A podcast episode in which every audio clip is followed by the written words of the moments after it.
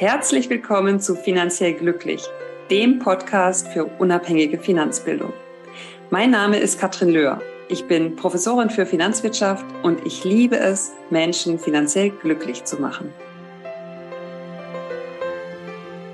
Herzlich willkommen zu einer neuen Folge von Finanziell Glücklich.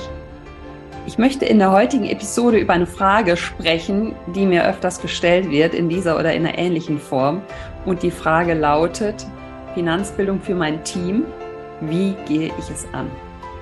Und bevor ich reinspringe in die Antwort und in die verschiedenen Varianten, möchte ich einfach nochmal klarstellen, es geht hier um unabhängige Finanzbildung. Es geht nicht um den Vertrieb von Finanzprodukten oder ähm, ja, anderen äh, Produkten. Es geht wirklich darum, die Beschäftigten auf Augenhöhe zu bringen mit Finanzberatern, ihnen Klarheit zu verschaffen über ihre finanzielle Situation, ihnen einen Plan ähm, ja mitzugeben, wie sie ihre finanziellen Ziele erreichen können und sie damit im Grunde im ganz wichtigen Themenbereich, nämlich den Finanzen, zu unterstützen mit unabhängiger Bildung, um die Finanzkompetenz zu erhöhen.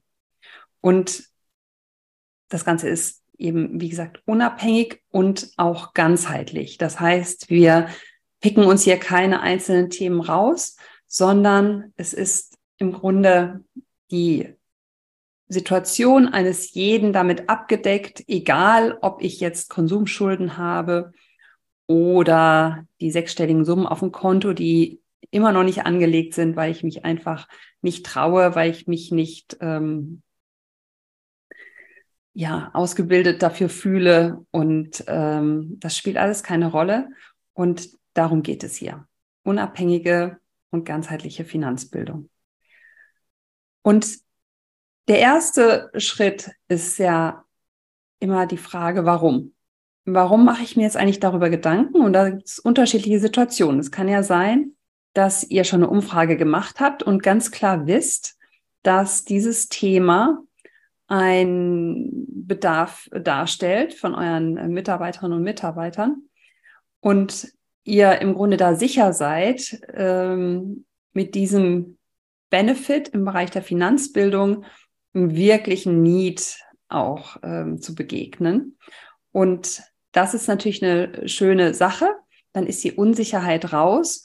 Und wenn es aber anders ist und du möchtest vielleicht einfach ein neues Thema reinbringen, weil du äh, dir denkst, dass das sinnvoll ist, ähm, Finanzbildung für eure Beschäftigten anzubieten, dann weißt du ja noch nicht, ob die Beschäftigten das auch so sehen. Und ähm, wenn wir das noch nicht belegt haben durch eine Umfrage oder sonstiges, dann weiß ich auch, dass die Unsicherheit da sehr groß ist und dass man vorher wirklich sehr schwer abschätzen kann, wer meldet sich denn jetzt dazu an?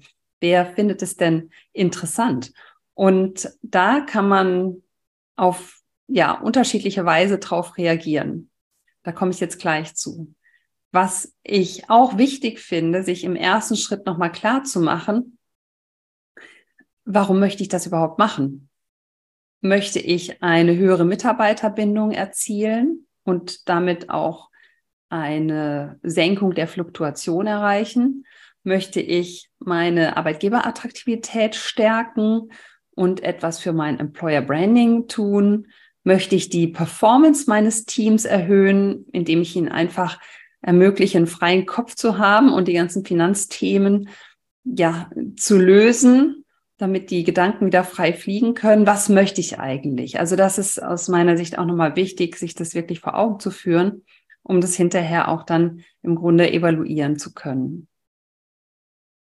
Und wenn jetzt diese Unsicherheit da ist und ich weiß noch gar nicht genau, wie kommt das eigentlich an, dann gibt es verschiedene Möglichkeiten.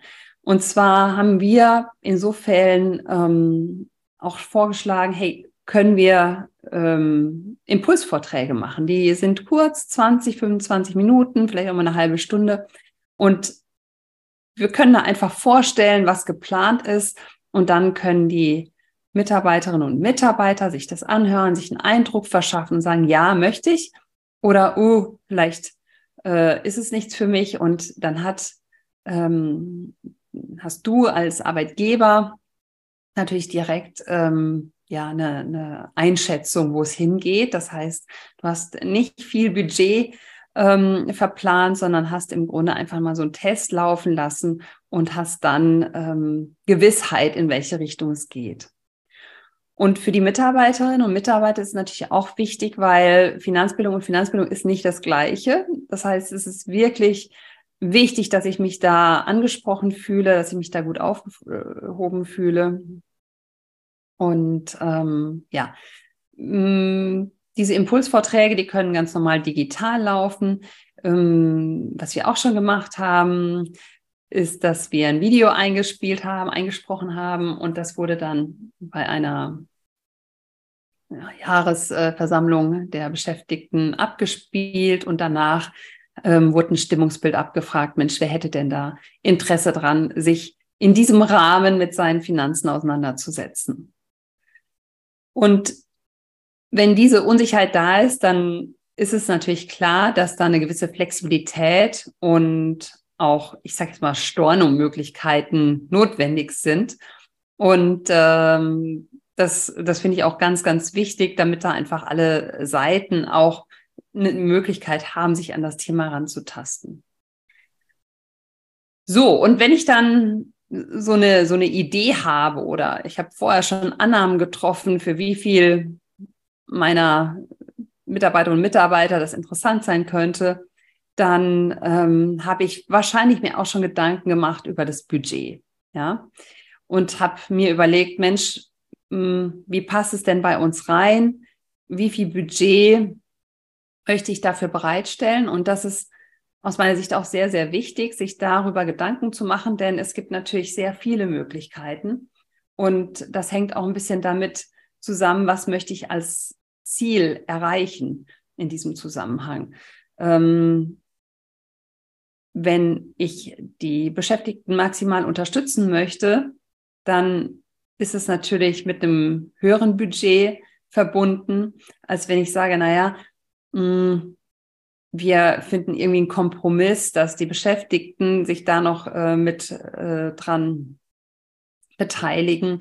Ähm, sie können es vielleicht während der Arbeitszeit machen oder irgendwie so, so Geschichten. Aber je mehr ich natürlich als Arbeitgeber da reingehe und das zur Verfügung stelle, desto attraktiver ist es natürlich für die Beschäftigten. Und mit dem Budget hängt es natürlich auch zusammen, was ist eigentlich da geplant? Ist, soll es eine Einmalaktion sein oder soll es eine kontinuierliche Begleitung sein? Wir vergleichen das ja oftmals mit einem unaufgeräumten Zimmer, die Finanzsituation. Ja, also ich habe natürlich die Möglichkeit, einmal dieses Zimmer, mein Finanzzimmer aufzuräumen mit einer Einmalaktion. Und es ist für viele auch schon mal sehr, sehr, sehr wertvoll. Auf der anderen Seite ist natürlich ähm, das Finanzthema ein Thema, was jeden und jede kontinuierlich begleitet. Also es gibt ähm, Veränderungen im Leben, Heirat, Scheidung, Kind wird geboren, Umzug, Hauskauf, Hausverkauf und so weiter. Und da sind natürlich ganz viele finanzielle Fragestellungen mit verknüpft. Das heißt, wenn ich da jemanden an die Seite stelle für meine Beschäftigten, ja einfach als Ansprechpartner ähm, fungiert, ist das etwas, was dann auf Dauer natürlich auch etwas sehr Beruhigendes hat und wo ich ganz genau weiß, da kann ich mal fragen, da ist kein Vertriebsinteresse, sondern es geht eben rein um die Finanzbildung und um das Ziel, informierte und bewusste Entscheidungen treffen zu können. Oftmals ist es auch so, dass eine Einmalaktion am Anfang steht und dann wechselt man in die kontinuierliche Betreuung. Und da gibt es auch wieder unterschiedlichste Möglichkeiten, egal jetzt ob Einmalaktion oder kontinuierlich. Soll es in Präsenz stattfinden? Soll es digital stattfinden? Soll es eine Mischung sein?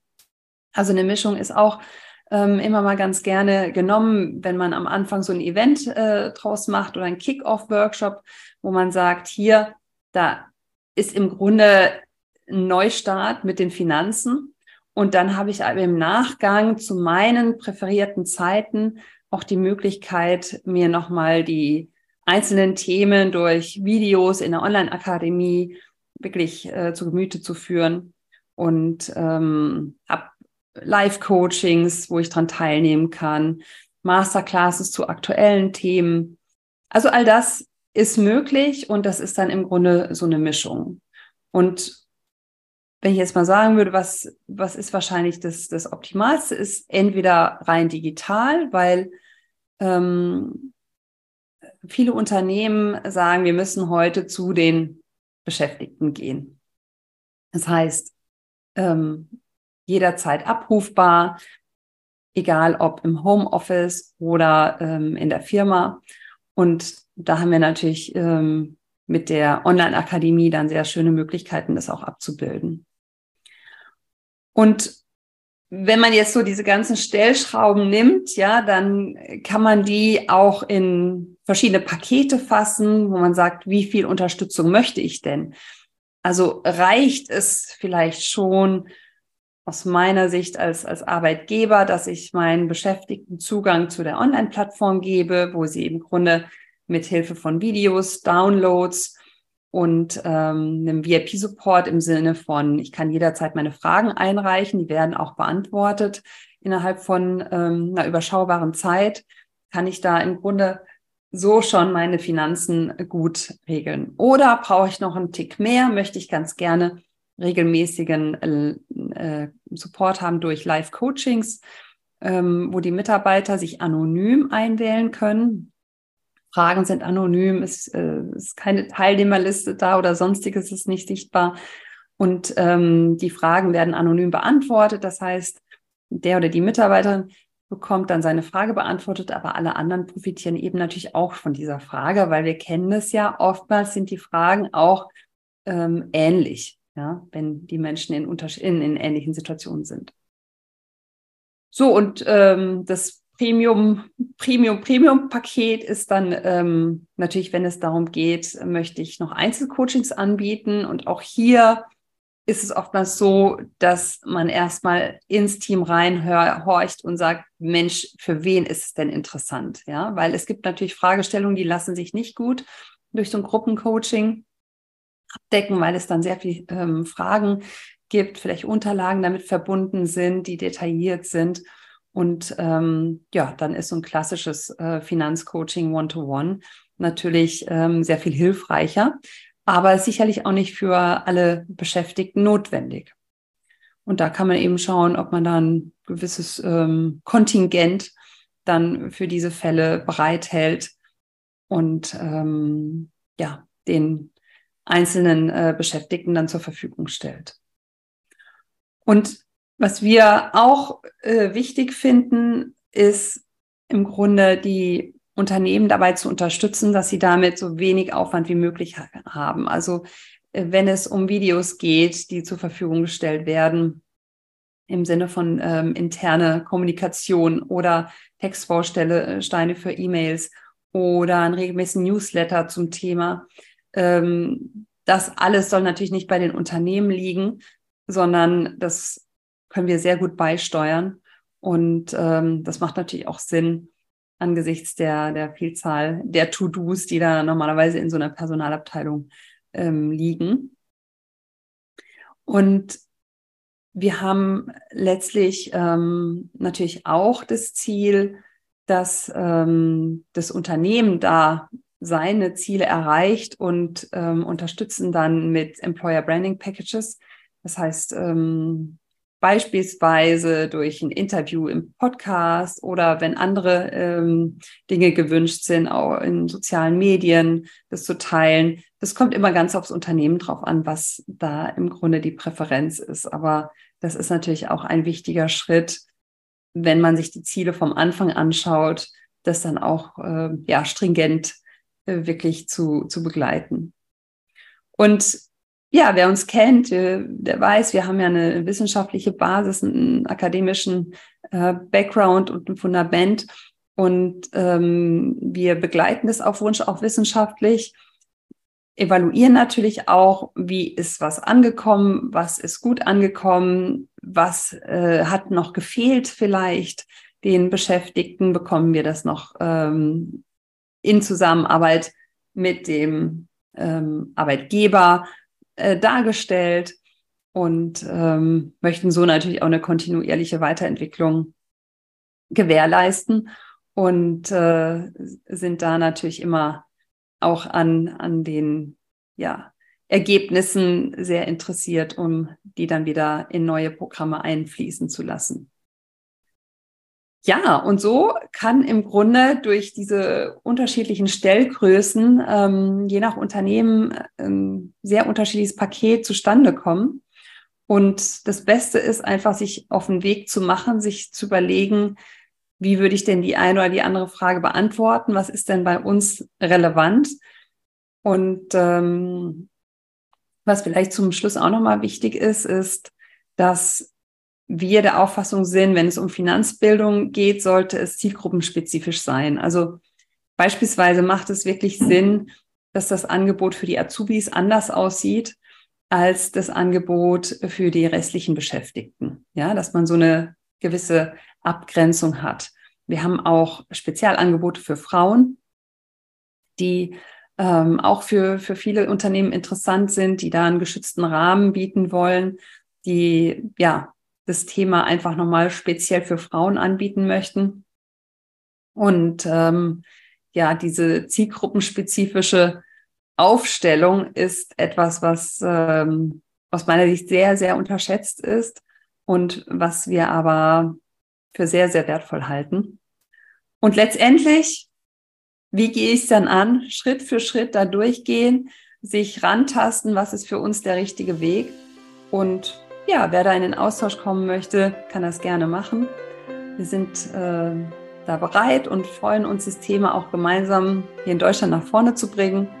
Und damit verbleibe ich heute und wünsche euch sonnige Grüße. Bis bald. Ciao.